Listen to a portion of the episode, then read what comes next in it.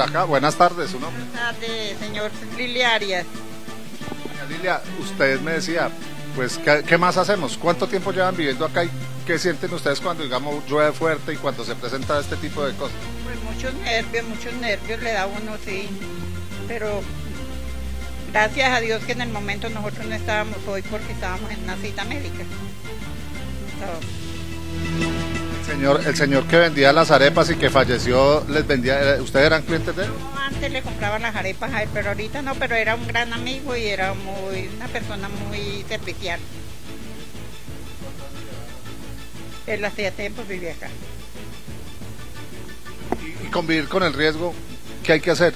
¿O qué, qué piensan ustedes cuando, digamos, se presenta esto? terrible, no sé ni qué decirle. Que Dios nos vea, Dios es el único que sabe hasta cuándo nos va a tener o cómo nos va a tener o cómo vamos a morir. Él es el único.